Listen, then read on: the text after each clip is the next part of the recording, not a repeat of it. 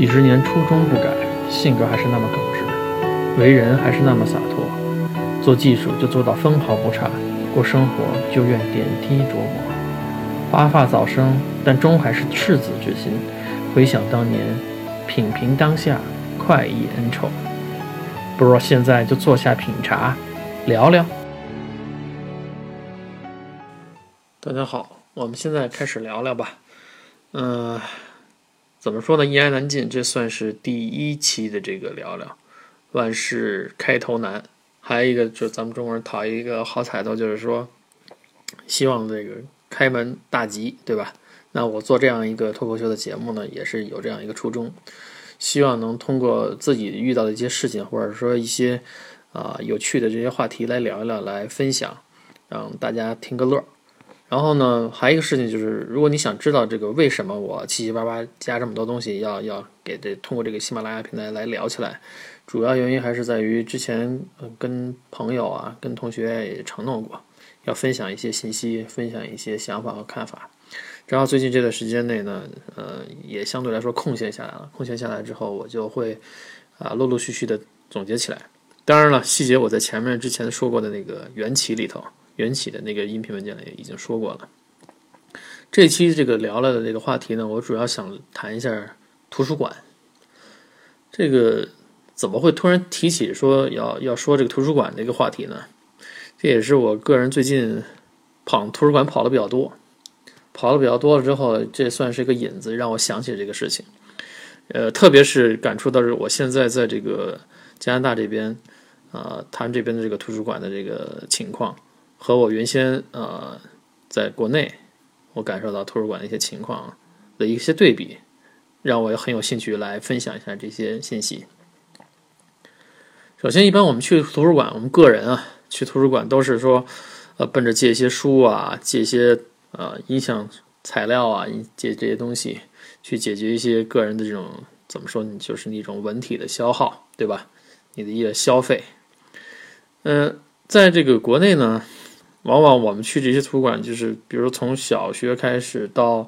中学到大学，你都会陆陆续续的这个呃经历一些，就是你要你要借的东西啊也好，或者说你你你你要去跟人去打交道、办证啊，七七八八的一些事情。呃，没有来呃加拿大之前，就说我没有到我现在这个城市之前，我是真的没感觉出来呃图书馆有什么好。我个人体验啊，没什么好。为什么呢？首先第一点就是不方便。去图书馆，你首先你跑去了之后，一个是网点不是太多啊，然后你去图书馆，尤其是公众图书馆啊，你你你去借个东西，你你还得费费劲巴拉的去去找，挺费劲的。啊，第二个呢，就是你借的这个东西的丰富性，比如说你借一些呃你你感兴趣的东西，你可能嗯这些东西不见得一定有。啊，你不不见得有，你就本来有个很高的心气儿去找，最后就没有，就也就拉倒了，也就没有兴趣再去了。第三个呢，就是一个呃时效性，就是你能不能比较迅速的、有效的定位，这就牵扯到，比如说这图书馆提供给你的这种搜索的这种界面也好，或者说一些引擎的界面也好，是不是能够给你解决这个问题？这都是需要我们注意的。几个点，那么现在我们现就是我自己现在经历的这个事情，就是说，我在这个卡尔加里这个城市里待的时候，它这个边图书馆，一个是它这个网点的这个遍布整个城市，它都遍布很多地方，它都有这个呃或大或小图书馆，非常方便。第二个让我感觉到一个它这个便利性有一个最大特点在什么地方？就是说它的办证也好，它的借东西也好，或者说你最后的还也好。都非常便利，你不需要去跟他这个图书管理员去打太多的交道。其实我自己本人来说啊，我现在来的时候，我办这个卡，呃，我办那个图书卡大概用了三分钟，就我自己估计啊，在在那个服务的前台办的时候，我大概也就用了三分钟的时间就办完了。主要是填一个个人信息，填一个个人信息就是你凭一个你本地的这个 ID。比如说有你照片的这样一个 ID，你呃，这个 ID，比如说是像身份证这样的东西，或者说你驾照这样的东西都是可以的。第二个就是有固定地址，然后留个 email，留个电话，啊，他确认你是本城市的人，很快就给你办完。然后我稍后我还会说这办这张卡还有一些别的什么什么好处啊。现在先给你埋个伏笔，先不说。第二个就是丰富性，丰富性我觉得怎么说呢？如果你是一个非常非常专业的那种读书爱好者，你来找东西的话，可能他在某某一个馆，因为它有很多个物理的那个图书馆嘛，你去不见得它所有的书都有，但是你通过卡尔加里它这个公共图书馆的这个网站，你还是比较能够有效的找到你感兴趣的东西，然后你通过网站的方式去远程调，相对来说这个丰富度就可以了。但是就我个人来言，呃，因为最近。我自己书借的并不太多，我给我小孩借的东西会比较多，啊，主要另外一个，呃，就是婴儿、婴幼儿类的这种这种读物啊，我我怎么说婴幼儿呢？这就就是半大孩子吧，小不点儿这种孩子，他他分这个这个这个，就是刚学步的这种孩子啊，还有一些更大一点青少年读物，这些东西都都很丰富。成人类的读物，因为我涉猎还不太多，英语并不是太好嘛，大部头的英文读物我读起来也费劲，所以说还没还没有这种体验，说是不是这样好还是不好。然后第三个就是一个时效性，就是他们这边的这个这个图书馆的时效性怎么能体现出来好还是不好？就是你，比如说他怕你忘了这个你借过的东西，他会有电子邮件来提醒你。然后呢，你这个你可以先预先定的一些东西会会 hold 住，然后你自己去他那个，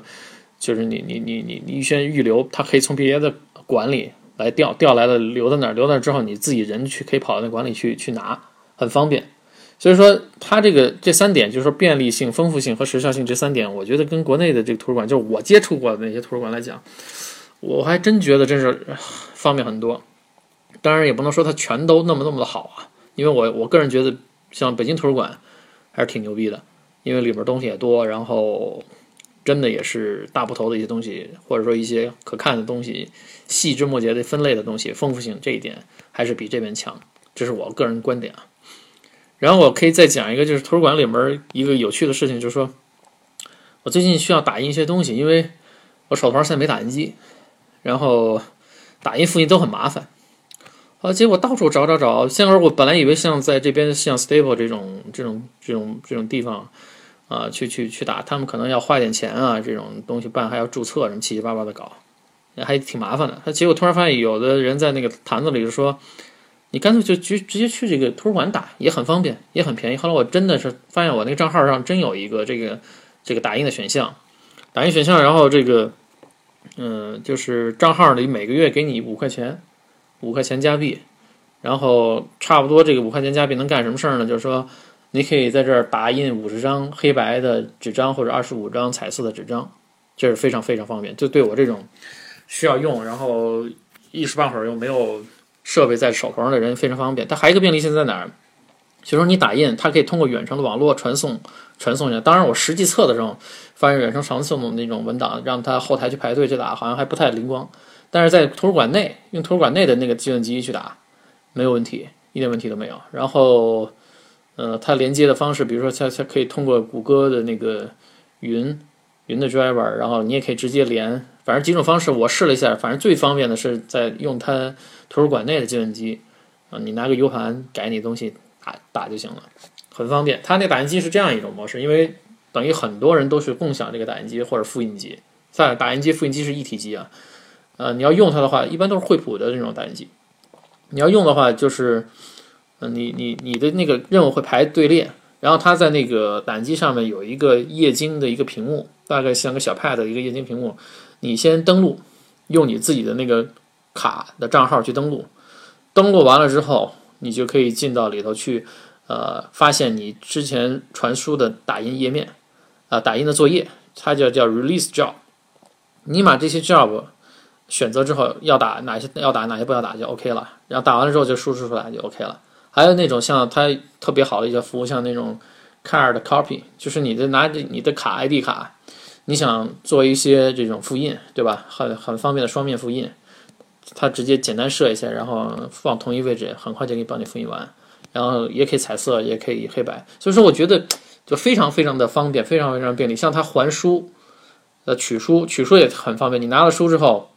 一种是你在图书馆里取到那些书之后，它每条书都有条形码，你自己在一个自助终端上扫描，啊，扫描完了之后，你可以收一个那个呃收据，就知道你哪些书收走了，然后系统自自动就知道你跟你的账号关联，通知你什么时候要还什么的七七八八。当你要还书的时候怎么样呢？你不需要找他的管图书管理员，没必要，直接就有一些呃，比如说各图书馆都有一些通道、一些口，像小窗口一样，你就往里放。就是分音像类的还成人类读物啊，孩子类读物啊，你往里一一投就行了，就有点像邮箱的邮筒一样，墙壁上那种，有点像我们过去那种怎么说我们那种老单元楼里面那扔垃圾那个垃圾道似的，那口很像，反正我我感觉啊很方便，所以说这是我对就是卡尔加里这边这图书馆的一个一个印象，一些一些一些体会非常好。同时反推呢，就是想到我以前。小学、中学、大学，包括参加工作以后的一些一些体验。小学其实没什么太大印象，因为我们那个年代的小学，其实要是有独立的图书馆，还真是不容易，那得多富才得攒着图书馆。后来上上我上中学，学校他们比较大了，就是里面有图书馆，但是还是觉得不方便。由于这个不方便，导致我没有养成一个好习惯，就是说老去图书馆借书的习惯。其实我往往喜欢是拥有这些书看，一弄一大批书来看。那会儿要去图书馆，像中学上上中学生的去图书馆，什么什么目的啊？一个就是啊，去去看看书，还有一个地方就是为了去看看漂亮姑娘，因为你知道那个学习好的那个那女孩经常是跑图书馆去借书去，你知道吧？像我们这帮色憋的，是不是就进去看看？这是这是一个一个状态。当然办图书借借阅还有这个导出也很麻烦。为什么呢？你你老得跟那个图书管理员去跟他沟通去，还得老得说，他要是那个你要是稍微落落了点时间，是这个因为没人通知你，完全靠你自己自觉性嘛，还给你脸子看，你还得交滞纳金，忒麻烦了。上大学以后就更是这样，当然可能跟我这个习惯没养成也有关系啊。后来我爸就跟我说，要不然我后来我毕业了，就上大学最后又毕业了，最后参加工作了。我爸说你干脆北京图书馆弄一个那个。图书证去吧，好像我我现在也忘了多少钱，百十来块钱吧，办一图书证，去北京图书馆。去北京图书馆呢，我图书馆真是够个儿，反正只要去过的人都知道啊。只要你不是那个小地方的，没见过这种大图书馆的人，你一般都会觉得比较震撼。真的图书图书很多，选的也很方便啊。当然有些东西你能看，有的不不能看啊，这就另说了。但是还是有一个不方便，因为你你家不可能住的。住的像北京也很大，不可能哪儿满世界都能窜到那北京图书馆去看。花因因为很多人我看去北京图书馆都是要去就去一天，吃喝恨不得都在里面待着一天，就很很不方便，很麻烦，你知道吧？拿个书，然后还得还得那个审，大家就跟那工作人员那工作证似的，那个那图书馆那证搞得很麻烦。所以说说来说来说去，就中规中矩，就没给我养成一个好习惯。我也没想去那种地方。图书馆的一个氛围就是。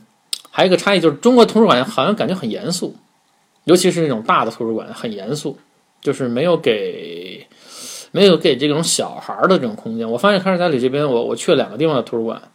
两个地方图书馆，一一个叫 Vivo 的一个地方，还有一个是去了一个叫康呃好像是 Country Hill 吧，我忘了，或者是 Northland 那边的一个一个一个图书馆。他们这个图书馆有个什么特色？就是说成年人啊、青少年还有这个小孩子，这个这个都在一个图书馆里头，都有区域。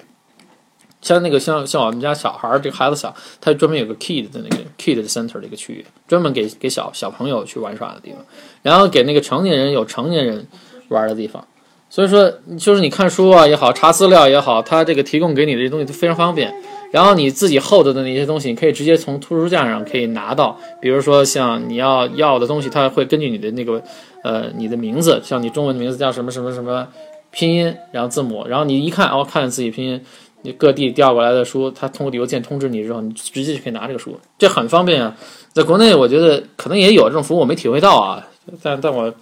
觉得真是就这一点的差异非常大。当然了，我还更喜欢就是他这种啊打印免费的打印的服务，免费的这个复印的服务，然后也也比较好，给你一定的 balance，让你控制不要打的太多，但是也足够有用了。据说是卡尔加里整个的这个图书馆。是去年吧，一个中海油，中海油居然是赞助了一百万美元，赞助一百万美元怎么着呢？然后一下就有钱了，大家办这个卡，给我们办那卡都是免费的，相当于是大家谁能蹭了这福利，就现现去办这福利，立刻就能享受这份服务，所以说真的很有意思。但是后来像我这个个人体验就是，参加工作之后，我更多的是愿意买书啊，自己买书，像我当初买计算机类的书看的比较多，我大部分的编程类的书、计算机类的书都是我自己买的。然后，当然后来有很多是，因为计算机类书很有时效性，有很多就存不下来，不是经典，然后就有可能就卖掉了。这也是一个悲催的事情，因为你搬家时候不可能带那么多很重很沉的书啊。这是一些比较有趣的体验。然后，如果有志同道合，或者说有你的想法的人，也可以留言，我们可以展开一些其他话题去聊一聊，看看就是 在这个中国的，还有这个在这个加拿大之间的图书馆的差异性。好。本期我们就聊到这儿吧，嗯，谢谢大家。